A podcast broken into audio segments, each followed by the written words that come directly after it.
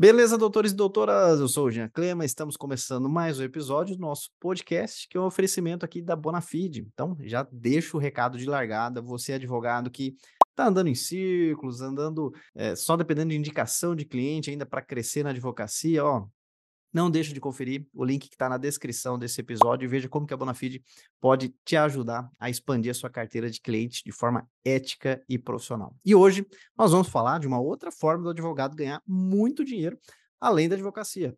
O advogado pode ser muito bem pago pelo seu conhecimento, pela sua experiência.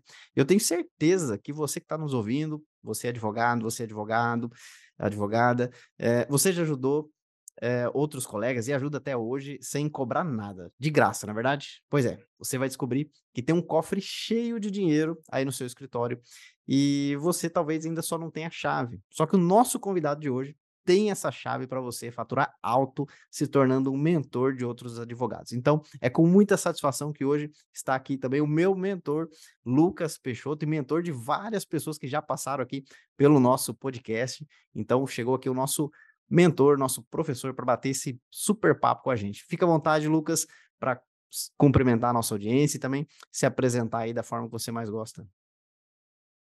Fala, Jean, obrigado pelo convite, uma satisfação estar aqui com vocês no podcast da Bonafide. E é uma honra muito grande ter você como um case, né? Uma pessoa que hoje também é mentor de outros advogados. Me deixa muito feliz ver todo o seu progresso, todo o seu crescimento aí. Sou Lucas Peixoto, sou mentor de advogados, mentores. Meu papel, minha missão é fazer o advogado monetizar o conhecimento e expertise que ele tem da advocacia e parar de ajudar a colega de graça, porque tem muito dinheiro na mesa aí que esses advogados podem ganhar. E eu estou aqui para poder virar uma chave para você que está assistindo a gente aqui, para você que está ouvindo a gente, de como que você pode começar isso e colocar em prática hoje mesmo aí a sua mentoria. Obrigado pelo convite mais uma vez e estou à disposição. Maravilha, eu que agradeço ter topado aí o nosso bate-papo. Sei que sua agenda é super corrida e vai ser uma grande aula aqui para os nossos advogados. E a primeira vez que eu ouvi falar sobre você, Lucas, foi através ali é, dos bastidores de infoprodutores no mercado jurídico, né? Você era o estrategista digital ali por trás de grandes nomes, né? E hoje, sem dúvida, o seu nome se tornou maior no mercado quando o assunto é mentoria para advogados. Isso não tenho dúvida. Então, conta aí, talvez para o pessoal que ainda não, te conhece, Lucas, é, é, como que foi um pouco da sua jornada, os seus números hoje, os seus projetos hoje, mas também uma, uma, uma visão da sua jornada até aqui. Show de bola. Já eu comecei desde antes da faculdade, se eu posso dizer assim, nesse mundo da educação jurídica. Quando eu entrei na faculdade de Direito, primeiro dia de aula, as pessoas sempre perguntam, os professores sempre perguntam, né? O que, que é que você quer ser quando crescer, não, quando você se formar, né? E aí todo mundo, ah, quero ser juiz, promotor, advogado, eu queria ser professor. Essa era a minha vontade, esse era o meu desejo. Eu sou filho de professores, né? Meu pai é um professor de inglês, é pedagogo, minha mãe também. Então tinha uma influência educacional dentro de casa muito forte, de provavelmente querer seguir aquele caminho ali, né? A gente é uma extensão dos nossos pais, com toda certeza. A gente não pode negar isso, por mais que a gente queira. E eu acho que teve essa influência. E eu fui por esse caminho. Primeiro semestre da faculdade, eu já estava ali cumprindo alguns requisitos, indo atrás de algumas coisas que eu precisava conquistar para poder fazer um mestrado no futuro. Porque o caminho tradicional que a gente conhece quando a gente fala em dar aula, ser professor, é o caminho de fazer o mestrado, fazer o doutorado, conseguir aula em alguma instituição, começar muitas vezes dando aula de uma coisa que nem é a sua área de atuação, nem é a sua expertise, para ir ganhando espaço e conquistando ali cada vez mais oportunidades dentro do seu eixo temático que você domina, que você tem vontade de fazer. Então, no tradicional funciona assim. Hoje em dia, mestrado num português bem popular, virou carne de vaca, né? Então, um tanto de gente tem mestrado para lá e para cá. E eu brinco que uma coisa é ter mestrado e doutorado, outra coisa é ter as manhas, né? Então, tem muita gente que quer, na verdade, os benefícios de uma carreira de sucesso que normalmente alguns mestres e alguns doutores eles obtêm. E quem são essas pessoas? As pessoas que a gente muitas vezes estudou pela faculdade por eles, né? Doutrinadores, grandes nomes, pessoas que a gente assistia nos congressos ali da Faculdade de Direito, nas semanas jurídicas. E essa era uma influência que eu tive, que eu tinha lá no começo, assim que eu entrei na Faculdade de Direito. Então, ser juiz ou ser advogado era uma segunda opção. A minha primeira opção era ser um professor de direito. Então essa era esse era o desejo que batia no meu coração, posso dizer assim. E aí eu comecei essa jornada e ali nos três primeiros anos da faculdade eu fui bem fiel a essa jornada. Então fui ali atrás de preencher o famoso currículo Lattes, né? Então tem muita gente que conhece o currículo VT, mas tem o currículo Lattes que é o currículo acadêmico, que é o currículo profissional que o governo institui, né, como como regra ali da gente preencher os requisitos para poder apresentar nos bancos acadêmicos. E aí, lá existiam nos editais de mestrados que eu mapeei, que eu queria fazer na época, várias características que eu precisava cumprir para poder fazer um mestrado desse, para poder entrar ali na prova de títulos na hora de seleção de mestrado. Então, monitoria de disciplina, né, ser monitor de algum professor na faculdade, publicar artigos, né, escrever e publicar artigos, apresentar em mostra científica isso, ajudar a organizar eventos e congressos. Então, existia ali capítulo de livro, então tinha várias coisas que eu fiz ali durante a faculdade. Eu lembro que teve uma época que só eu acho que tinha o maior acho que não é, não é muito comum a pesquisa. Eu vim de uma faculdade particular, eu era bolsista integral, e eu lembro que teve uma época que eu acho que era o único que eu tinha que, que tinha curriculares, que era uma coisa que o povo só pensava, talvez depois de se formar, alguma coisa do tipo. E aí isso chamou a atenção de alguns professores, de um professor específico que eu tinha na faculdade, e eu lembro dele ser um padrinho acadêmico ali no início, né? E esse professor no futuro ele até veio se tornar um sócio na minha primeira empresa ali de lançamento de uma agência que eu tive, né? Que eu vou falar logo mais. E ele, eu lembro dele me levando, me levando para o primeiro, para a primeira mostra científica para eu publicar e apresentar meu primeiro artigo.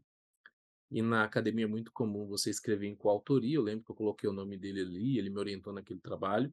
E ali para mim foi uma virada de chave. Eu falei, opa, é isso daqui que eu quero. E ele era mestre também, estava em fazendo doutorado. Ele me mostrou muito da trajetória que ele teve. E era uma trajetória parecida que eu estava querendo seguir ali na faculdade. Acontece que uma das características de quem vai entrar no mestrado e quer pontuar na prova de títulos é fazer eventos, é participar de eventos e organizar eventos. E foi aí que tudo começou para ir mudando de lado do caminho tradicional para ir para o marketing digital, que foi o que transformou minha vida, que eu posso dizer assim. Como assim, Lucas? Por estar muito à frente de organização de evento, eu conheci muita gente muito professor, muito treinador, muita gente. Só que até para o evento presencial acontecer, numa época onde o auge era o Facebook, o Orkut tinha tava tipo falindo, né, uhum. deixando de existir, e o Facebook estava em ascensão. Então, ali em 2013, 2014, então o Facebook era muito forte. O Instagram nem tinha live, nem tinha stories, não tinha vários dos recursos que o Instagram tem hoje, não existia naquela época. Era basicamente foto Vídeo tinha sido colocado há pouco tempo. Então o forte era o Facebook. O Facebook era o grande forte. Eu lembro que eu tinha diversos grupos no Facebook de direito, de faculdade, grupo que eu entrava, que eu fazia uma espécie de divulgação, de marketing para os eventos que eu organizava. Alguns eventos era organização principal, outros, ev outros eventos eu era uma espécie de monitor do evento, só que não era evento meu, mas eu participava. E aí eu ganhava ali comissão vendendo ingresso do evento ou coisas do tipo, não precisava pagar porque eu estava ali ajudando a vender. E eu utilizava esses canais para vender. Eu acho que o gatilho inicial foi isso. Até que veio um amigo, veio me chamar falando, cara, por que, que a gente não faz um congresso online de direito? Na época era direito criminal, que era o que eu pesquisava, era o que eu estudava, era a minha experiência prática de estágio da época da faculdade. Aí eu por que não? Só que eu não entendo muito do que você está me falando. Ele tinha acabado de conhecer hoje uma pessoa que é meu mentor, que é o Érico Rocha. E aí, não, porque eu tô ouvindo esse cara aqui, na época o Érico ele estava fazendo 365 dias de vídeo no YouTube, e aí tinha vários e vários vídeos sobre empreendedorismo, sacadas, gatilho mental, E aquilo ali era uma grande novidade, né? Não se falava muito daquilo naquela época. E aí, interessante, o que, que ele queria? Ele dominava a parte técnica de marketing, a parte que eu não dominava, e eu era o lobista, né? Então, vamos Uhum. dizer no português, claro, eu tinha os contatos. Então, eu conseguia conectar bons nomes àquela ideia. E pelas restrições éticas que tinha naquela época, ainda tem hoje também na advocacia, né? Todo o controle que a própria OAB ela desenvolve, aparecer num congresso para milhares de pessoas no digital é uma coisa interessante para o palestrante, para o advogado, que a gente ia chamar ali, porque é mais visibilidade. Quanto mais em evidência a pessoa está, mais vista ela é, mais lembrada ela é, mais indicada ela é, mais contratada ela é. Então são diversos benefícios, a gente fica ali com um registro da memória de cada pessoa que está vendo a gente. E aí eu fui atrás desses palestrantes. Consegui bons nomes, e quando você vai fechar palestrante de congresso, você fecha um grande nome, depois você usa aquele grande nome para poder conseguir fechar os outros. Ah, o fulano eu já fechei para esse congresso, você também quer participar? Né? Então é uma lógica Uhum. Mais ou menos nesse sentido. Aí você fecha um segundo grande. Ah, já fechei com e com ciclano. Você também quer participar? Aí daqui a pouco é, ó, o fulano, ciclano e beltrano fecharam o congresso, você vai ficar de fora? Então, tipo, aí a pessoa, você trabalha de certa forma com o ego, com a Sim. vaidade da pessoa, não faz sentido ela querer ficar de fora, né? Então, o ser humano, ele quer pertencer. E aí, desde aquela época, eu já era mais audacioso com isso e eu fui em grandes nomes. Então, eu lembro que um dos nomes que me deu uma certa oportunidade de poder acessá-lo na época foi professor, advogado, mais advogado que professor Écio Quaresma, um advogado famoso, né, de júri no Brasil afora. Teve o promotor Roberto Tardelli também, que foi um que, que abriu portas para gente. Então, teve grandes nomes assim da advocacia. E aí foi um ajudando a fechar o outro. Aí veio o segundo congresso, o terceiro congresso, e por aí foi. Até que eu entendi e veio a primeira empresa, né, com, com essa formatação. E aí essa parceria com esse amigo na época não deu muito certo, mas eu continuei. Ele plantou uma semente em mim que não havia, que era do marketing digital. E eu continuei a fazer isso. E eu tive que estudar, aprender, entender. E na época, eu lembro que dois professores meus se interessaram e a gente fez uma sociedade. Eu estava ali pelo quarto, quinto ano da faculdade, a gente fez uma sociedade onde eles tinham bons contatos também, e eu era, vamos dizer, o operacional, sócio de serviço, né? Então eu tinha que botar a mão na massa para poder fazer acontecer, e eles iam me ligar a bons nomes. Um era, um é na verdade hoje, né? Doutor pela USP, então ele tinha bons contatos dentro da academia. O outro era aquele que me ajudou lá no início da faculdade, na publicação do primeiro artigo, aquela coisa toda. Então eles tinham bons nomes. Para você ter ideia, a gente então foi nessa leva de querer lançar nomes acadêmicos fortes que a gente tinha acesso. E aí era uma virada de chave, porque não se falava muito de curso online, era um preconceito da academia muito grande, até hoje tem, mas naquela época era muito maior. Eu falando de oito anos, mais ou menos, para trás, né, da data da publicação desse podcast. E aí, muitos desses professores, eles são do tradicional. É palestra, é evento, é livro escrito. Muitos eram é, número um, assim, de best-seller, vamos dizer assim, né? Tipo, muito livro Uhum. vendido mesmo. Então, teve gente que, que eu gravei que vendia 50 mil cópias de livros de, de doutrina no direito. Isso para o Brasil, isso é muita coisa, É. anualmente, né? Então, e aí eles tinham uma segurança muito grande de que eles iam dar muito certo no digital. Só que no digital o que manda é reciprocidade, é o quanto você consegue agregar valor para as pessoas. Isso é o que de fato manda. O título vai ajudar? Vai ajudar. Eu brinco, né? Uma coisa é ter a manha, outra coisa é ter mestrado e doutorado. Mas quando você tem mestrado e doutorado e tem a manha também, aí é uma união sensacional, vai dar muito certo. Então, não sou contra fazer um mestrado ou doutorado, mas faça pelo motivo certo. Não achando que isso aí vai ser um ponto de sucesso na Uhum. carreira e pronto, acabou. E com esses professores eu percebi muito isso, porque quando a gente começou alguns projetos, os projetos não iam para frente, porque eles não faziam o que precisava ser feito. Precisava gravar um vídeo, um anúncio, alguma coisa, eles era muita vaidade, era muito ego envolvido, era muito pisar em ovos ali nas relações que eu tinha com essas pessoas. Para você ter ideia, eu fui duas vezes para Brasília para gravar ministros para esses congressos online que a gente fazia. Então, eu tive contato ali, estava saindo da faculdade, eu estava dentro de gabinete de ministro supremo, fazendo palestra para um dos congressos que eu estava produzindo. Para mim, aquilo ali foi o auge da carreira, tipo, caraca. Então, Uhum. é o sonho do estudante de direito vir para Brasília, visitar o STF, aquela coisa toda. Eu tô aqui dentro do gabinete com o ministro fulano de tal. Então, eu tive experiências fantásticas assim, só que nada daquilo dava dinheiro, que é uma coisa importante. É uma coisa importante porque sem dinheiro a gente não faz nada do resto, né? Eu acho que não tem nenhum problema falar em dinheiro, né? As pessoas têm muito tabu com isso. E aí foi interessante, Jean, que quando eu percebi que não eram aquelas pessoas e teve uma virada de chave, que foi um dos doutrinadores que eu sentei para fazer reunião com ele, era na área criminal, não vou falar o nome por questões éticas. Ele virou para mim e falou assim: Lucas, eu, como jurista que sou, eu vou vender muito no digital.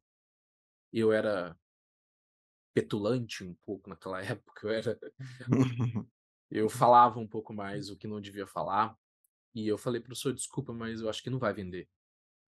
Eu acho que quem vai vender muito online é esse professor aqui que tá fazendo live todo dia, não sei o quê, não sei o quê, não sei o quê". Tinha acabado de lançar o recurso de live no Instagram. Isso era em 2016, 17, mais ou menos. E aquele professor sentado no trono dele, né, vamos dizer assim, acostumado com todo mundo bajulando, professor titular de doutorado não sei da onde, aquela coisa toda, ele não ia se sujeitar a fazer uma live no Instagram. Para ele era uma exposição, era um desconforto. Uhum. Diversos deles, quando eu apontava uma câmera para poder gravar determinada coisa, eles travavam. Eles não conseguiam fazer. Por quê? Medo do que as pessoas vão pensar. Não é medo de, de não ser capaz, mas é muito medo do que vão pensar. Ah, será que vão me criticar, tal? É uma galera que vive muito da imagem, muito na imagem. E. para mim não funcionava assim. Então, eu vi que eu estava enxugando o gelo, porque eles tinham as carreiras deles, as fontes de renda da advocacia, para, para é, com parecer, com, enfim, com a própria educação. E meu negócio principal era aquele. E com os meus primeiros sócios era a mesma coisa. Eles já eram professores, eles já eram advogados, e o meu único negócio era aquela empresa. Até que eu percebi que o que ia de fato fazer sucesso era lançar advogados que viviam da prática. Lançar Uhum. pessoas que não só falam, mas elas fazem. Elas fazem acontecer, porque elas estão ali na prática muitas vezes. E isso conecta muito no digital hoje. Então, aprender com quem de fato passou pelo processo e custou caro passar pelo processo, aprender com essa pessoa e não com o teórico do direito. A partir do momento que eu comecei a ir por esse caminho, finalizando uma primeira empresa que eu tive então, que não funcionou, e acabou tudo muito bem. Eu tenho uma boa relação com esses sócios antigos, são pessoas que eu gosto muito, né? Fica aqui o meu cumprimento para eles se eles estiverem assistindo. E aí começou a minha segunda empresa, com esses novos experts que eram advogados. Eu nem queria saber se eles tinham mestrado, doutorado, não tinham, inclusive. E aí a coisa começou a deslanchar. Então, eu lembro que meu primeiro 6 em 7, 6 dígitos de faturamento em 7 dias, ele foi no ano de 2019, com a Rafaela Sionek, que foi a minha sócia nessa segunda empresa, num curso prático de Direito do Trabalho. E eu lembro que a gente fez o primeiro lançamento, né, e eu apliquei a fórmula como era para ser aplicada ali, aos trancos e barrancos, né, porque eu estava Uhum. tentando aprender, porque ao lançar muito congresso acadêmico, eu acabei me afastando da fórmula, porque as pessoas não queriam aplicar na íntegra, elas tinham um preconceito, né, com o marketing digital. E ali com a Rafaela, com o Fernando, a Samantha, vários experts que eu tive nessa segunda empresa, eles faziam o que precisava ser feito. E aí as coisas foram para frente. No primeiro lançamento que eu fiz com ela usando a fórmula, foi um lançamento que a gente investiu, sei lá, 500 reais e voltou 35 ou 40 mil. Eu achei o máximo, ela odiou, achou que foi um resultado muito bom, né? Eu lembro nessa Sei. época, porque o parâmetro, a meta era sempre os 100 mil. O Érico plantou muito isso na cabeça nossa Sim, naquela sim. época. E aí eu lembro que a gente suspendeu o projeto por um tempo. Então, eu amei o resultado e ela queria mais. Só que eu amei o resultado porque eu tinha eu era o bastidor, eu tinha aplicado na prática a fórmula, eu tinha estudado a, a fórmula, E aí, ter dado certo aquilo ali com tão pouco investido. E vou te falar que se não tivesse investido nada, é capaz de ter dado a mesma coisa, porque eu não sabia nem fazer tráfego direito naquela época. É capaz de eu ter feito a campanha toda errada. Não tinha aprendido. O Pedro Sobral ainda estava começando, ele ia Sim. começar a comunidade Sobral. Nem tinha começado ainda. É, até só, só um aí, comentário. Eu acho que eu, eu- você caiu no, no meu radar, acho que nessa época, até falando com outros advogados que também queriam é, da nossa região, né? Falou, puxa, eu, eu já acompanho teu aham, advogado, o estrategista é o Lucas Peixoto e tal, né? E até pro pessoal, assim, a gente tá falando da fórmula, fórmula é a fórmula de lançamento do Érico Rocha, tá, pessoal? Então, essa fórmula. Que fórmula é sim. essa, né? Para faturar é, seis dígitos em sete dias, também quero, né? É a fórmula de lançamento do, do, do, do Érico Rocha.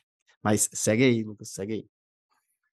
E aí, eu achei um máximo esse lançamento, esse resultado específico, porque me mostrou que era possível. O que tanto o Érico falava, era possível. O que me foi apresentado dois, três anos antes, com aquele amigo que quis lançar o congresso lá, Direito Penal Digital, lá online, ali eu vi que, cara, finalmente eu entrei nos eixos aqui. Isso foram três anos até isso acontecer. Então, de teste, teste, errado, errado, errado, só que a fórmula estava lá o tempo todo. Só que, para mim, naquela época, era caro investir na fórmula. Era uns 6, 7 mil reais, né? Era o preço de uma pós-graduação, alguma coisa nesse sentido. E eu lembro, eu já falei isso pro Érico já, que e é muito comum acontecer isso, né? Eu lembro que uma estagiária minha na primeira empresa tinha a fórmula no HD dela pirata, uma gravação. E foi por aquela fórmula, aquela gravação, estava faltando um tanto de aula, um tanto de pedaço, deve ter sido por isso que o primeiro lançamento não deu muito certo, que veio esse primeiro resultado. E em seguida, eu fui lá, a gente foi lá e investiu na fórmula original, né? E aí eu acessei as partes que faltavam muitas vezes. Uhum. E ali eu investi também em tráfego, entrei na comunidade Sobral de tráfego. Pedro tinha acabado de começar na época. E aí eu aprendi tráfego e eu operava. Eu cheguei a investir um milhão de reais em anúncios antes de delegar essa função. Por muito tempo eu fui gestor de tráfego dos próprios projetos. E eu fui estudar copy também, copywriting com a Empíricos, com o Beto Alterhofen da Empíricos. Primeira turma que ele fez lá do Copy Camp, que era um curso que ele fez um treinamento na época. E a junção de copy, tráfego e estratégias de lançamento me veio ali em seguida o primeiro 6 em 7. Então, foi, foi assim, checklist. Estuda isso daqui, aplica na íntegra e o resultado vai vir. E bem diferente do que é hoje, o lead era mais barato, era um, a, a entrega do Instagram orgânico ela também era muito melhor. E veio o primeiro resultado. Então foram três anos para o primeiro 6 em 7 sair. E foram dois meses para o segundo 6 em 7 sair. E aí, quando você domina a metodologia, entende a lógica de relacionamento interpessoal, que são pessoas no fim, o que, que elas querem, o desejo, as dores, aí é um caminho sem volta. Aí, dali em diante, as coisas não param de acontecer. Então, resumindo um primeiro pedaço da minha história, né, bem brevemente, foi essa primeira trajetória. Então, eu posso dizer que o ponto de inflexão até o primeiro 6 em 7 foi essa trajetória. Aí, do 6 em 7 em diante, de 2019 para cá, a gente vai entrar ali na pandemia, né? Que eu entrei na pandemia já tendo feito alguns resultados, já lançando, fazendo lançamentos que chamavam a atenção. Eu lembro que eu fiz um lançamento que deu o que falar, rodou o grupo de WhatsApp de advogado trabalhista do Brasil inteiro, que era a headline do lançamento, a The Big Idea era a falência da advocacia trabalhista contenciosa. E aí eu lembro que eu falava para a Rafaela assim, ó, se vier cancelamento, melhor ainda, a gente vai vender mais ainda. Marketing bom ou ruim, ele vai ser marketing Vai dar exposição. forma, né? Então, a gente era bem ousado nessa época, então posso dizer até um pouco inconsequente em relação à marca. Então, a gente não estava muito preocupado. A gente estava querendo de fato fazer o resultado acontecer. E era um curso bom para os iniciantes, o produto era bom. Então ela é, ela é uma boa expert, então ela manda muito bem também no digital.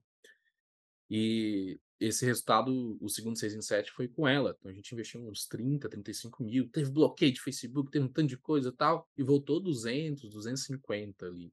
Então Legal. já foi um lançamento maior. Isso para 2019, caraca, quando a gente olha ao redor no direito, quem é que estava fazendo esse tipo de resultado, dava para contar nas duas mãos quem já tinha feito 6 em 7 naquela época. Então, era o Zé Andrade, era o Thiago Pereira, eram alguns poucos expertos que começaram em 2016 também. 2016 foi o, o ano, eu acho que ali que marcou a galera do digital do direito, né? Esses professores independentes aí. E aí, esse número ele só veio aumentar na pandemia mesmo, que aí estourou, um tanto de gente começou a entrar no digital tal, mas antes são pouquíssimas pessoas.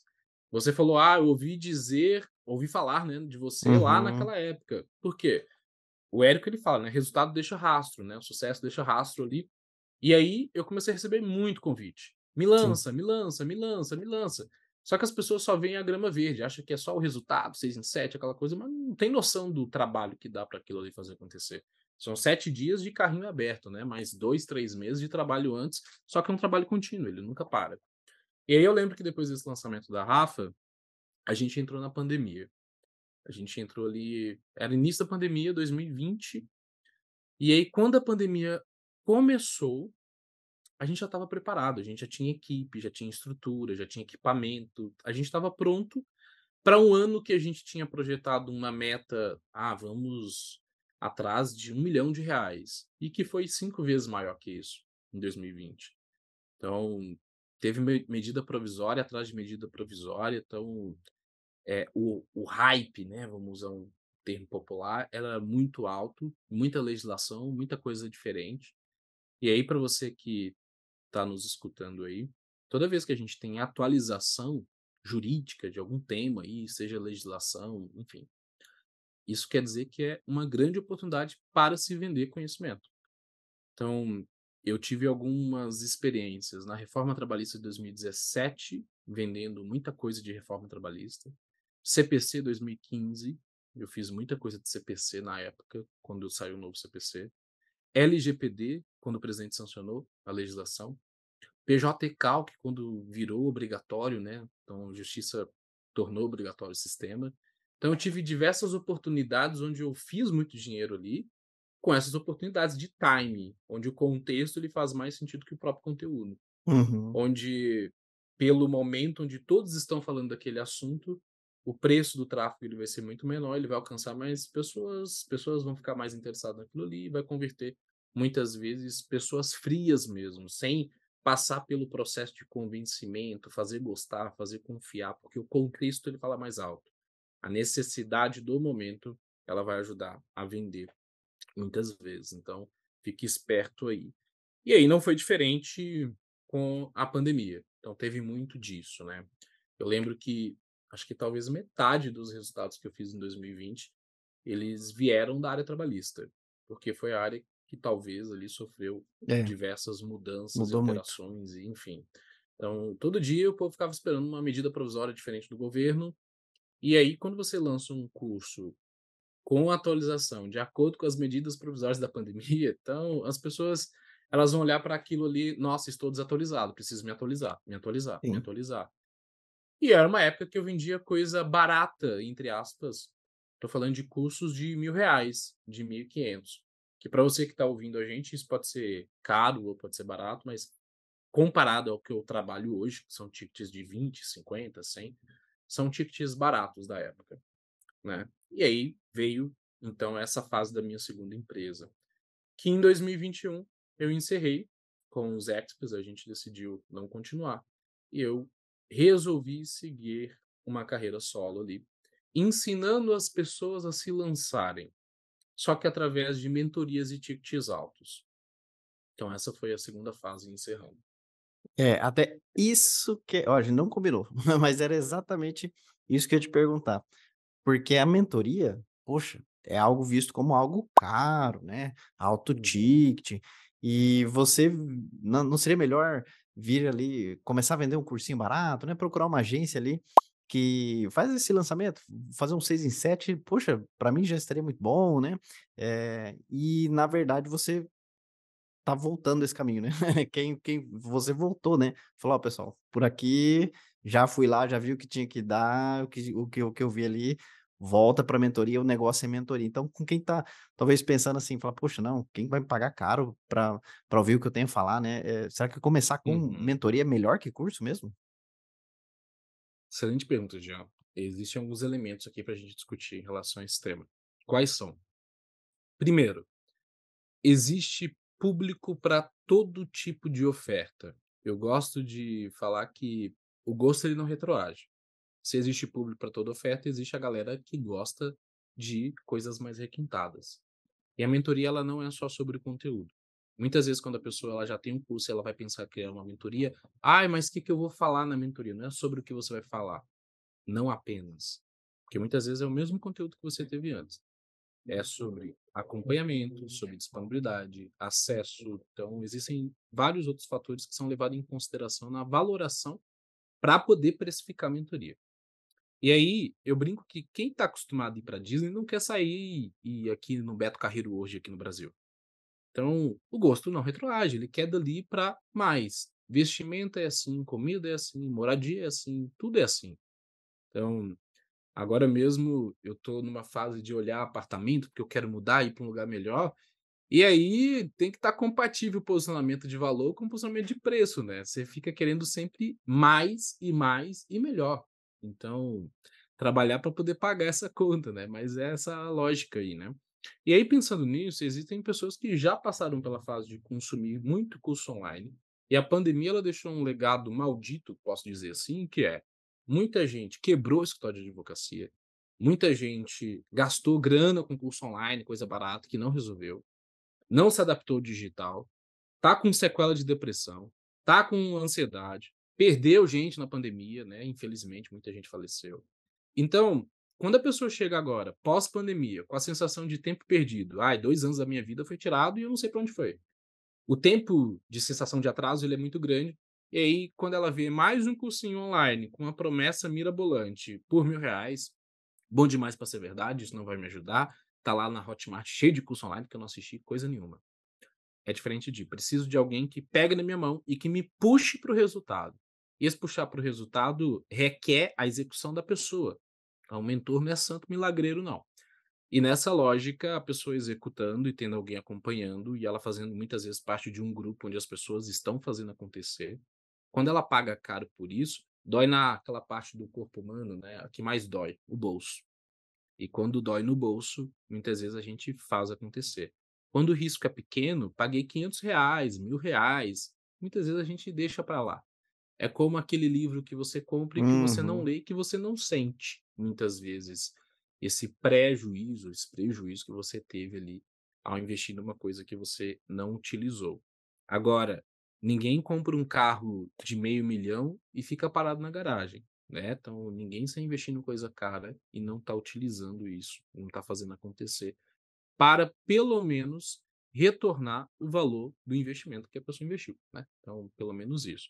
E aí, nessa lógica, tem outro ponto também, que é a conta do ticket baixo, para quem está começando, veja bem você que está ouvindo aqui, para quem está começando, ela não fecha financeiramente. Como assim, Lucas? Quando você cobra mil reais, que é um 997 de mercado, né, o padrão que as pessoas estão acostumadas, tem imposto, tem taxa de plataforma, a Hotmart é mais conhecida, né, então ela fica ali com 10% provavelmente do que você ganha. Imposto você vai pagar entre 10% a 15%, dependendo do que você faturar, um simples nacional da vida. que mais? Equipe. Se estiver fazendo parceria com alguém, tem que dividir. Tem custo de investimento de tráfego, porque o lead hoje, né, é muito caro comparado a cinco anos, por exemplo. Então, hoje a média para se fazer um 6 em 7, existem diversas variáveis, tá? Mas uma média de mercado de investimento é colocar pelo menos 30 mil reais em tráfego. Pelo menos. Isso não garante que vai fazer o 6 em 7. Sim. O meu primeiro 6 em 7, eu investi colocando 12 mil e veio 6 em 7. Então, isso em 2019. Teve o lançamento no meio da pandemia ali, 2021, na verdade, já, que eu já estava colocando 40 mil reais de investimento e estava voltando 80, 90, não estava nem conseguindo bater o 6 em 7. Com pessoas com 10 mil, 15 mil seguidores. Porque depois que a demanda reprimida vai embora, existem as frutas ali da árvore que estão mais baixas, né? Depois que você vende para essas pessoas, para poder continuar crescendo, é muito difícil. Então você uhum. tem que uhum. colocar dinheiro. E aí essa conta ela não fecha. Ela fechava lá na época que eu fiz o primeiro lançamento, 2018, 17, 18, 19, 20, beleza. Até 20 ali fechava. Depois as margens elas foram diminuindo, a concorrência, de certa forma, o mercado ele está se sofisticando, ela vai aumentando. Então, se antes tinha um professor de direito de trabalho no digital lançando curso, hoje tem 50 professores. Então, previdenciário é uma área muito quente, hoje tem uns 50 experts, pelo menos, de previdenciário. Gente que faz mais de 100 mil, aquela coisa toda. E aí você não pode pegar essa galera que tem resultado e utilizar a grama verde dele, né, como um parâmetro de comparação para você que está começando agora. A trajetória de todas essas pessoas, principalmente as que começaram na pandemia, eram pessoas que elas eram influenciadoras de certa forma antes da pandemia e tinham audiência. Existia uma demanda reprimida muito grande e elas lançaram em um momento que fez muito sentido. Então, quantas pessoas eu conheço que tinham ali 50 mil, até 100 mil seguidores. Assim, eu posso listar uns 30 aqui que eu conheço, que começaram na pandemia e que o primeiro lançamento foi 6 em 7. Por que foi 6 em 7? Com pouco investimento. Porque tinha uma audiência, uma demanda gigantesca reprimida. E aí pegou no tranco, o negócio foi, aprendeu a fazer lançamento e tal, e tá até hoje. Mas elas estão fazendo a migração para o ticket alto, que é a trajetória tradicional de escada de produto, onde você vende uma coisa barata, depois vende uma coisa uhum. mais cara para essas pessoas. Só que elas venderam e tem base de ticket baixo, vendeu uma coisa mais cara. Eu tô falando aqui com a pessoa comum que vai começar hoje. Ela não tem base. E para ela conseguir fazer essa base é muito difícil. Sim. Então, tá cada vez mais raro alguém no direito fazer um lançamento de primeira e fazer um set. Hoje em dia é raro, raro ver. Então, pouquíssima. Ah, o fulano começou tal. Quando você vai olhar, existe um padrão. Já tinha audiência grande, e aí o primeiro aconteceu por causa da demanda reprimida. Aí no segundo já não faz. Então, já não é a mesma coisa. Então, quando você olha quando você olha então para os experts do mercado, cuidado com o efeito comparação.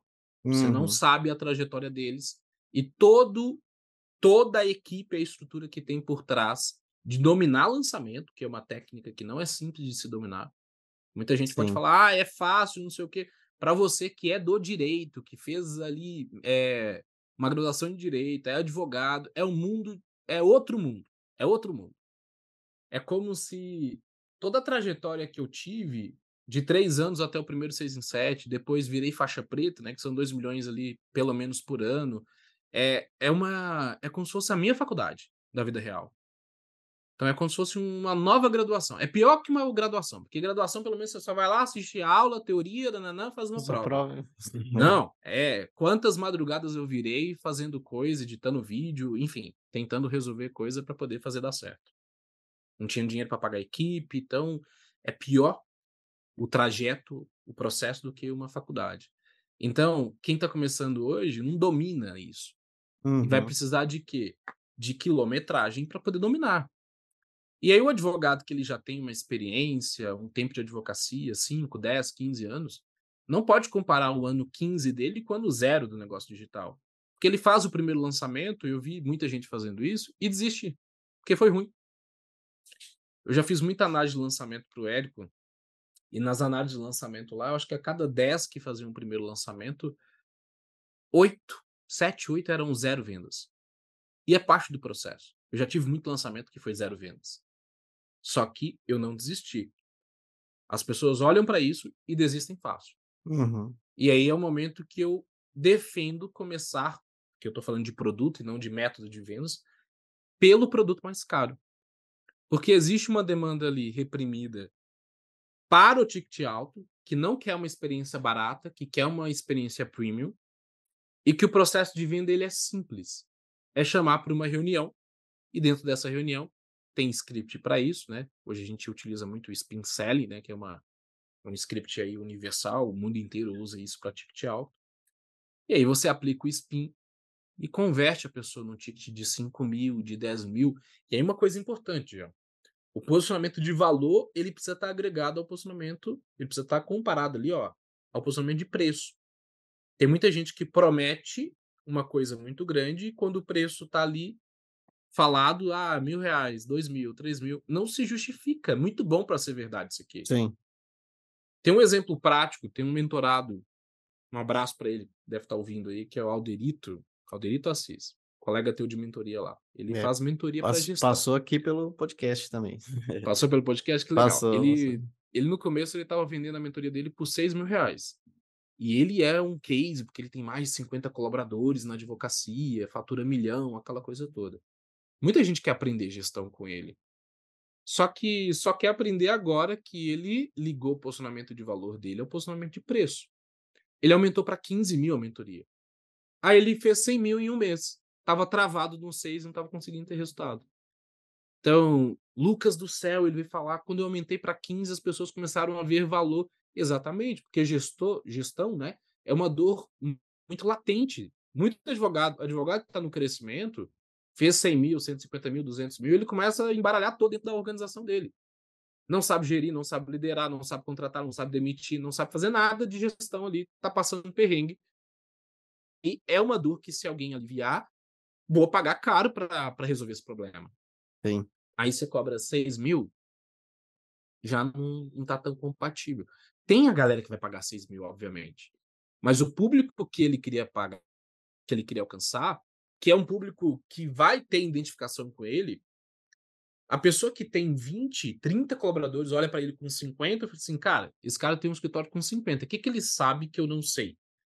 Porque o resultado que eu não tenho, quando eu estou nesse nível de escala, é pela equipe bem gerida que eu também não consegui fazer acontecer. Porque chega uma hora que a gente, na força bruta, não alcança mais resultado. Tem um teto ali. Um milhão, dois milhões na advocacia. Depois daquilo ali, se você não tem um time bem organizadinho, o negócio não vai. Sim. O parâmetro aí de quem fatura mais de 10 milhões na advocacia por ano é uma equipe de 30, 40, 50 pessoas organizada. Aí o Alderito ele estava falando para um público que não se conectava com aquilo ali que ele estava oferecendo. E aí o Sim. público que se conectava com aquilo ali olhava para aquilo ali, hum, bom demais para ser verdade. Só 6 mil? É, Uma questão de barato. posicionamento. Muito barato. Ele se posicionou e achou o público que vai pagar os 15 mil reais para ele ali. E ele começou esse processo, sem gastar um centavo com tráfego. Agora, para ele fazer os mesmos 100 mil reais, cobrando mil reais um curso de gestão, por exemplo, advogados, pergunta se ele faria na primeira.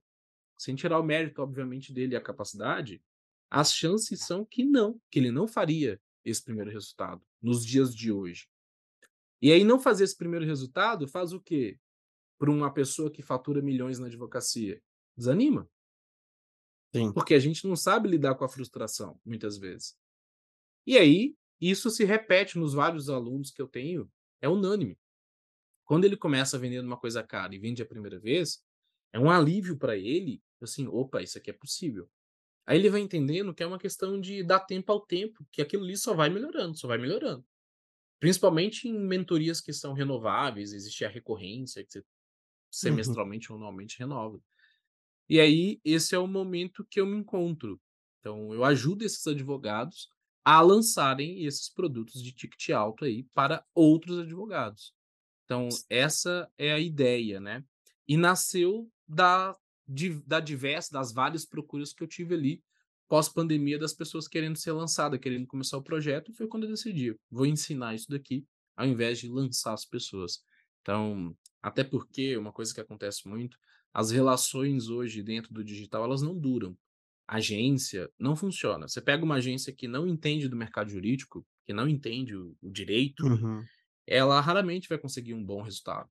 Então, são poucas as situações onde isso acontece. Então, e o diferencial competitivo que eu tenho é exatamente falar para o público jurídico. Eu recebo Sim. muita gente das mentorias genéricas do mercado. Ah, eu vim aqui porque lá eles não conseguem me atender. É uma Sim. questão de pertencimento. Então, eu monto uma comunidade onde é de alguém do direito para alguém do direito. Então, é a mesma língua, os Uhum. mantras. A comunidade é formada por elementos ali de pessoas que são semelhantes. Sim. E até isso que você falou, é, é- é- tem toda uma, até para a gente, já chegando mais já para a conclusão, é, essa questão de cobrar é um dos grandes desafios que o advogado tem. De mentalidade, de, poxa, mas quem que me pagaria 10 mil reais para bater um papo comigo? Pois é, pagaria. Se você ajustar as, as engrenagens aí, ajustar o seu posicionamento, pagaria, porque você já é inspiração para alguém. Tanto é que muitos advogados falam assim, eh, ah, mais um advogado começou a me seguir aqui no Instagram, e acho isso ruim, não viu isso como uma oportunidade, que já já você Exatamente. poderia ali, eh, fazer um até você dar essa essa técnica, né, de só pra antes da gente falar dessa técnica, né, que ali você poderia ter poucas pessoas te pagando muito, te pagando bem, pra re fazer perguntas e respostas, ao invés de você ter que comprar uma câmera, contratar agência e fazer tráfego e gravar um monte de de aulas e fazer apostila e fazer PDF pra subir numa plataforma e paga imposto e aquela coisa toda, e paga equipe pra vender por R$1.000 ou menos disso, né. Tem advogado que ainda cobra, ah, R$97 aqui o curso, né, e e vai atrair o quê? Justamente um público que você não quer, quanto menos a pessoa paga, mais ela te exige, mais ela vai ficar no seu pé, e curiosamente quanto mais ela paga menos ela quer ficar no seu pé, porque ela tá atrás de uma dúvida, de uma resposta, que "Como é que você fez isso?", "Ah, fiz assim", "Ah, não tinha pensado nisso, valeu", "Nossa, coloquei em prática, já reverteu aqui pra mim 20.000", "Nossa, já tá paga a mentoria de 10.000", por uma ideia, um negócio que colocou em Exato. prática. Então é esse conhecimento, essa transformação, né, o curso tem informação, mas a mentoria tem a transformação, é pegar na mão, ver o seu caso, não é o que eu sei sobre a matéria tal, o que eu sei sobre eu fiz uma apostila sobre isso, é o que eu sei sobre você, vou te acompanhar, vou pegar na sua mão. Então, hoje eu vejo participando das das mentorias, né, inclusive da da mentoria Dux, é muito isso, né, a transformação que causa na nossa vida, eh, em comparado com qualquer PDF, curso. No início, quando a gente tá bem ruim de grana, a gente vai nessas opções mesmo, né, pega um PDF, pega a versão pirata ali no HD, né, e vai vendo vídeo no YouTube, e vai lendo livro, mas chega uma hora que não dá mais pra jogar esse jogo de ficar perdendo tempo e tentativa e erro, você não pode ficar tropeçando e tentando, você tem que acertar. E aí você precisa de um mentor, alguém que já chegou lá, e o advogado que tá nos ouvindo, né, talvez tenha aquela síndrome do impostor também, né, "Puxa, mas será que eu sou capaz, né?", eh, que ele precisa resolver isso também, mas sim, com certeza, pra saber se tem alguém que te acompanha e que toparia que você fosse o mentor, tem uma forma de descobrir isso no Stories, né, você poderia compartilhar essa estratégia, Lucas, pra como que a pessoa Claro. no Stories poderia descobrir Claro. isso, se tem alguém que já admira antes ela? de falar dessa estratégia, sempre tocar no assunto de que a educação é a ferramenta que a gente pode utilizar, o mecanismo que a gente pode utilizar, de maior potência de crescimento da advocacia. Quando a gente olha para os bancos acadêmicos, os maiores advogados do Brasil, eles são professores, eles estão vinculados à educação. E a mentoria, ter ser mentor é a mesma coisa, acelera o processo em 2, 3 vezes mais, onde você não precisa esperar 10 anos pra ser alguém na advocacia, ou 15, 20 anos pra ser uma referência com projeção nacional. E com o digital, sendo mentor, isso te dá uma projeção nacional bem mais rápido, né, então, os vários exemplos que eu citei aí são pessoas que estão indo pra projeção nacional, porque estão posicionadas. Então esse é o ponto, sem necessariamente ter que fazer um mestrado, um doutorado, passar pela trajetória tradicional que a gente conhece. E aí, falando agora sobre identificação de oportunidade, primeiro você tem que prestar atenção, você que tá ouvindo aqui, que ao se tornar mentor, você vai propagar mais, ensinando o que você sabe, a missão da sua própria advocacia. Então, se você é um previdenciarista, por exemplo, a sua missão é ajudar, eh, as pessoas a conseguirem melhor benefício. Quanto mais pessoas você então ajudar na advocacia, mais pessoas lá no fim conseguirão também benefícios ali. Então você sempre tem a influência direta e a indireta nesses casos. Então, uma coisa que o advogado quer muito é liberdade, seja ela geográfica, de tempo, seja ser reconhecido também na advocacia, e o que eu vendo muito tem relação com isso. O processo, o mecanismo é através de mentorias, montar uma empresa, né, ter um projeto educacional, pra acelerar o processo dele de crescimento e atingir de fato os benefícios que o advogado quer. Quer mais tempo com a família, quer viajar, quer ser reconhecido, então, existe um caminho muito mais rápido pra isso, que eu acredito que é a mentoria. Então pra você identificar essa oportunidade, você que quer esse tipo de benefício, se você tem um Instagram você vai fazer o seguinte, você vai abrir o Stories do Instagram agora vai no estúdio de criação, pode ser um fundo preto mesmo, ou uma foto aí de paisagem, qualquer coisa que seja, e você vai escrever assim: "Pessoal, estou pensando em lançar uma mentoria sobre XYZ. Lucas, tô com dúvida no que vou falar", coloca o seu posicionamento genérico. Se você é advogado trabalhista, Pessoal, estou pensando em lançar uma mentoria sobre prática trabalhista. O falar que você está pensando não quer dizer que você vai lançar, então você não está se comprometendo a lançar, você só está perguntando para ver se tem ali uma demanda, um quórum para poder lançar essa mentoria. Quem tem interesse? Aí você vai abrir uma enquete, vai lá no, nos recursos do, Stories e abre uma enquete. Escreve na enquete, na primeira opção, sim, e na segunda opção, topo. Estão revisando. Pessoal, estou pensando em lançar uma mentoria sobre prática trabalhista, previdenciário, direito médico, marketing jurídico, gestão, seja lá qual for a expertise que você queira ensinar. Quem teria interesse? Aí você pode, você pode adaptar isso e, e ser um pouco mais aprofundado, tá? Porque muita gente está me pedindo, ou identifiquei que existe uhum. uma demanda grande no mercado para isso, e eu tenho uma experiência para compartilhar de alguns anos, etc, etc. Enfim, aqui eu estou te dando uma fórmula que você pode quebrar um pouquinho a regra e incrementar ela um pouco. Lucas, na enquete você não falou da opção não. É só sim e topo. Porque a pessoa que vota não, normalmente ela não vota, ela te ignora. Então você só está atrás das pessoas que vão, de fato, querer correr com você. E você posta isso e sai correndo. Então essa é a ideia. Deixa rolar lá os uhum. stories. Hum. Ah, Lucas, e se ninguém votar? É engraçado que tem os dois tipos de pessoa. A pessoa que vai me falar assim, e se ninguém votar na enquete? E tem a pessoa também que fala, e se votarem? Ai, meu Deus, que medo. Sim. No fim, só você vai saber quem votou. Porque o recurso só mostra para você quem votou. Ninguém vai saber, a não ser você. Então, como ninguém vai saber, fica seguro. Então, você não precisa se preocupar com o que as pessoas vão pensar de você, porque só você sabe quantas pessoas votaram. Se ninguém votar, é exatamente para isso que serve a ferramenta, para diagnosticar se existe uma demanda reprimida interessada naquilo ali. Não quer dizer que você não consiga vender. É que as pessoas que te acompanham de perto ninguém teve um interesse inicial. Então a gente vai ter que ir por outro caminho. Agora, a ideia é que a maioria vão votar.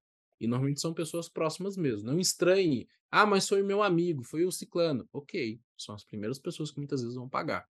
Porque existe ali a relação de gostar e confiar no teu trabalho. Votou. Qual que é o próximo passo? Você vai mandar uma mensagem por direct para perguntar das dores dessa pessoa. Depois, se for uma coisa que faz sentido para o que você entrega, você vai marcar uma reunião com essa pessoa para poder vender a sua mentoria.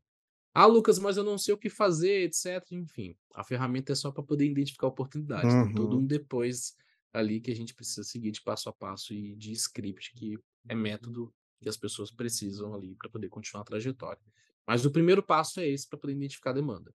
Isso. Tendo a demanda, isso já te encoraja e já te anima ali para poder dar esse start. É, porque tem muita uh, advogado que já tem potencial, só que ele mesmo não se enxerga. Fala, ah, não, quem que vai me pagar para tirar dúvida? Não, não sei nada, né? É, a gente é, é essa síndrome do, do, impostor, né? E às vezes o, o que a gente sabe, o nosso óbvio, é o milagre de alguém, milagre de um colega, de né? Uhum. E eu vejo que para nós aconteceu muito isso. A gente tinha ali um posicionamento de prestar um serviço, como o escritório de advocacia, que também presta um serviço, e aí, de muito nos pedirem, a gente foi para os cursos. Nossa, tinha muito curso, né? Muito aluno, muito suporte, né? o nosso curso mais caro era, era 997, né? Então você já imagina, né? E aí, depois que a gente entrou na mentoria, foi sensacional a ver que a 10 mil reais uma mentoria, que você vai ali tirar dúvidas das pessoas. O que, que você acha, Jana? Se você tivesse no meu lugar, o que, que você faria? Né? Pela sua experiência. Você vai bater um papo né? No nosso caso, funciona assim, tem vários formatos, né? A cada 15 dias, uma semana sim, uma semana não, 10 pessoas, a gente se encontra ali. Curiosamente, nem todo mundo que paga aparece, né? Poxa, a pessoa paga 10 mil não aparece. Pois é, lembra que lá que eu falei? Quanto mais a pessoa paga, menos ela te exige. Acredite se quiser, acontece. Então, ali, 10 pessoas, 100 mil reais para bater um papo, uma, uma, uma semana sim, uma semana não. E olha o esforço que eu teria que fazer. É, não é um bater papo assim, gente. Ah, é. que é uma coisa que. é, assim, não é jogar é conversa fora. Né? É o seu direcionamento, não é claro. jogar conversa fora. Não, Mas é exatamente isso, é uma entrega passiva mesmo. Porque muitas vezes tem um conteúdo base para a pessoa consumir e você entra de tempo em tempo ali, periodicamente, semanal, mensal ou quinzenal, para poder tirar dúvidas sempre do próximo passo da pessoa. Sim. sempre pensando em evolução, evolução. Qual que é a próxima meta que ela tem para bater? Então, é diferente de um curso que você tem que estar lá dando suporte, gravar aula e faz É. live, não sei o quê. Então, deixo claro para vocês, curso online dá muito mais trabalho, porque para tracionar e a conta fazer sentido financeiramente falando, você tem que dominar técnicas de lançamento. E a mentoria você consegue começar ela sem necessariamente dominar técnicas de lançamento. Então você consegue aplicar outras técnicas que são mais simples para poder vender o ticket mais alto. Olha só, é muito melhor. E Sim. nesse sentido, você vai conseguir enxergar uma trajetória maior para você também, de se inserir no mercado. Em momento algum que eu falei que não se pode ter um curso online. Eu defendo que não é o melhor para Para começar. começar. A Não, pessoa com pode ter certeza. uma coisa online mais baratinho, alguma coisa nesse sentido depois. Então, e aí ir montando a escada dela de valor, alguma coisa nesse sentido. Então Sim, não, deixar claro dúvida. aqui. Então, um formato bem interessante de mentoria é quando você tem um método gravado e encontros periódicos para tirar dúvidas. Então, o meu formato é esse, na recorrência, porque é atemporal o produto, você pode vender a qualquer momento. Nessa lógica, quando a pessoa assim não tem dinheiro para poder pagar a mentoria, eu posso pegar a metodologia gravada e vender para ela, por exemplo. Aquilo ali é um curso online, não deixa de ser um curso online, entendeu? Então Sim. existem diversos formatos aí que funcionam e que faz sentido aí pra É. galera que tá ouvindo a gente aqui. É, e agora para vocês darem esse próximo passo, né, até eu falei assim, da gente se encontrar e e bater um papo até para esclarecer também, né, não é justamente, ah, a a roda de conversa que a gente vai jogar a conversa fora. Não, é um bater um papo direcionado, com muito empenho, enfim, você tem que ter uma entrega genuína de que agora é sua responsabilidade acompanhar essa pessoa e e garantir transformação na vida dela. Claro que, eh, que nem um personal, né, eh, quem faz, pega o peso ali e faz o esforço, ainda é o aluno. Mas o personal, eh, enfim, ele vai direcionar que treino que vai fazer, corrigir postura, vai por aqui, vai por ali, né. Então é um é um bate-papo nesse sentido, né, de que nem o personal também, ele não tá ali ele não vai lá bater papo com o aluno Exato. dele, né, ele vai fazer uma entrega profissional ali, né, com certeza. E para vocês saberem aí o próximo passo, e aí, responderam. E agora eu faço como? Faço individual? Faço em grupo? Quanto eu cobro? Quais são os próximos passos? Aí vocês vão ter que ir lá entrar em contato com o Lucas e, enfim, bate um papo com ele sem compromisso, para vocês entenderem como que, eh, ele pode te ajudar a estruturar tudo isso aí. E acreditem, pessoal, é super possível. Eu vejo, porque eu lido com advogados que são, assim, pedras preciosas, pessoal com muito potencial, mas ele mesmo não se vê ainda, não se descobriu. Tem tanto conhecimento, tanta coisa que poderia, eh, ajudar outras pessoas, e não tem nenhum problema ser bem remunerado por isso, pela transformação, pela ajuda que você causa a outras pessoas, só que a própria pessoa às vezes não "Mas será?", né, enfim. E, enfim, vamos já para o momento de encerramento aqui, Lucas, fica à vontade aí pra falar um pouco mais até sobre sobre a Dux, como que o pessoal consegue, eh, te encontrar, enfim, pode deixar seu recado final aí, e apresentar um pouco mais sobre também como que funciona o seu acompanhamento. Show de bola. O Jean acabou de falar, né, mentor precisa de mentor. Eu acredito muito nisso, eu tenho mentores para minha trajetória, do mesmo jeito que quem quer começar nessa jornada, aconselho, né, que tenha mentores também para poder encurtar o caminho, encurtar a jornada e ser uma coisa mais rápida. Mentoria a gente vende velocidade, então essa é a ideia. Quanto mais rápido a pessoa conseguir atingir o resultado, mais o mentor está conseguindo cumprir o seu papel. Não é sobre horas e horas de estudo ou coisa do tipo, e eu levo muito isso a sério na Dux, né. Que que é a Dux? D-U-X, né. Tenho até aqui a canequinha aqui, né, então você também está com a sua aí, Estamos aí, quem Dux. está vendo aí no Dux YouTube. significa guia, significa líder, em latim, mais juridiquês impossível, porque é feito para advogado mesmo. Essa é a ideia. O objetivo da Dux é transformar você em um mentor e monetizar seu conteúdo aí, e com o dinheiro monetizado, ter muitas das liberdades que você está procurando. Então é uma forma de acelerar carreira. Então, eu acredito muito nisso, é o que eu faço há alguns anos, e é o que eu faço com a minha própria carreira também. Hoje para você participar da mentoria Dux, né, que tem método lá dentro para você aplicar, tem acompanhamento de perto, tem nossos eventos presenciais, é uma verdadeira comunidade de mentores de advogados, né, ou melhor, de advogados mentores. Você precisa só me mandar um direct no Instagram, onde a gente vai diagnosticar qual que é o seu momento, que que você já fez e que que você quer fazer. Eu vou te encaminhar para um time de especialista que é preparado e treinado por mim, para poder entender um pouco mais dessa situação. E se for o caso, esse papo é sem compromisso, né, a gente vai continuar aí nessa jornada. Eu não aceito todo mundo como nenhum mentor deveria aceitar todo mundo, né? Então tem toda essa seleção, porque é uma seleção minha para com a pessoa e da pessoa para comigo, para a gente realmente escolher ali as pessoas que têm talento para poder aplicar metodologia e ter resultado. Então, eu zelo muito pela minha marca e pelo resultado das pessoas. Mas eu tenho certeza que você que está ouvindo a gente aqui tem algo valioso, algo que pode ser ensinado, que é o seu básico hoje, mas que é o milagre muitas vezes de outra pessoa.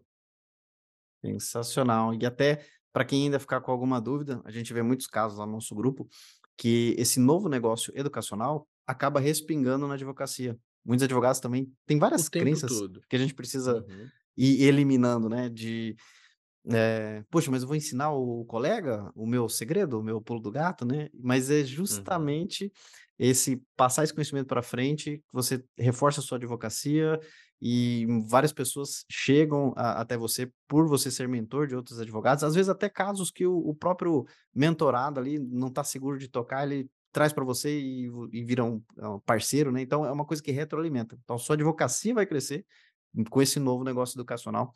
Então eu recomendo E, Jean, demais. tem diversas situações onde o mentorado que eu tenho, ele ganha mais dinheiro com a advocacia por influência da mentoria do que necessariamente da mentoria. Uhum, Acontece muito.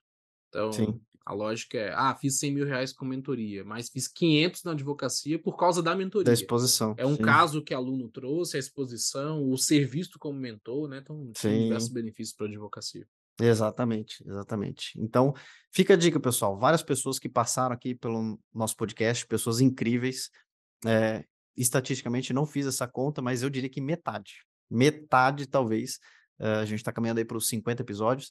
eh, talvez metade eh, são parceiros, colegas ali da Dux. Então, olha que galera bacana. Então, se você quer se juntar com essa galera aí, vamos deixar na Tudo cria. descrição. É, então, é, quer entrar na nossa panelinha aqui do jurídico, né? Então, venha fazer parte aí com esse time aí, que é sensacional. A gente vai deixar na descrição do episódio também, como vocês conseguem é, localizar o Lucas Peixoto lá no Instagram.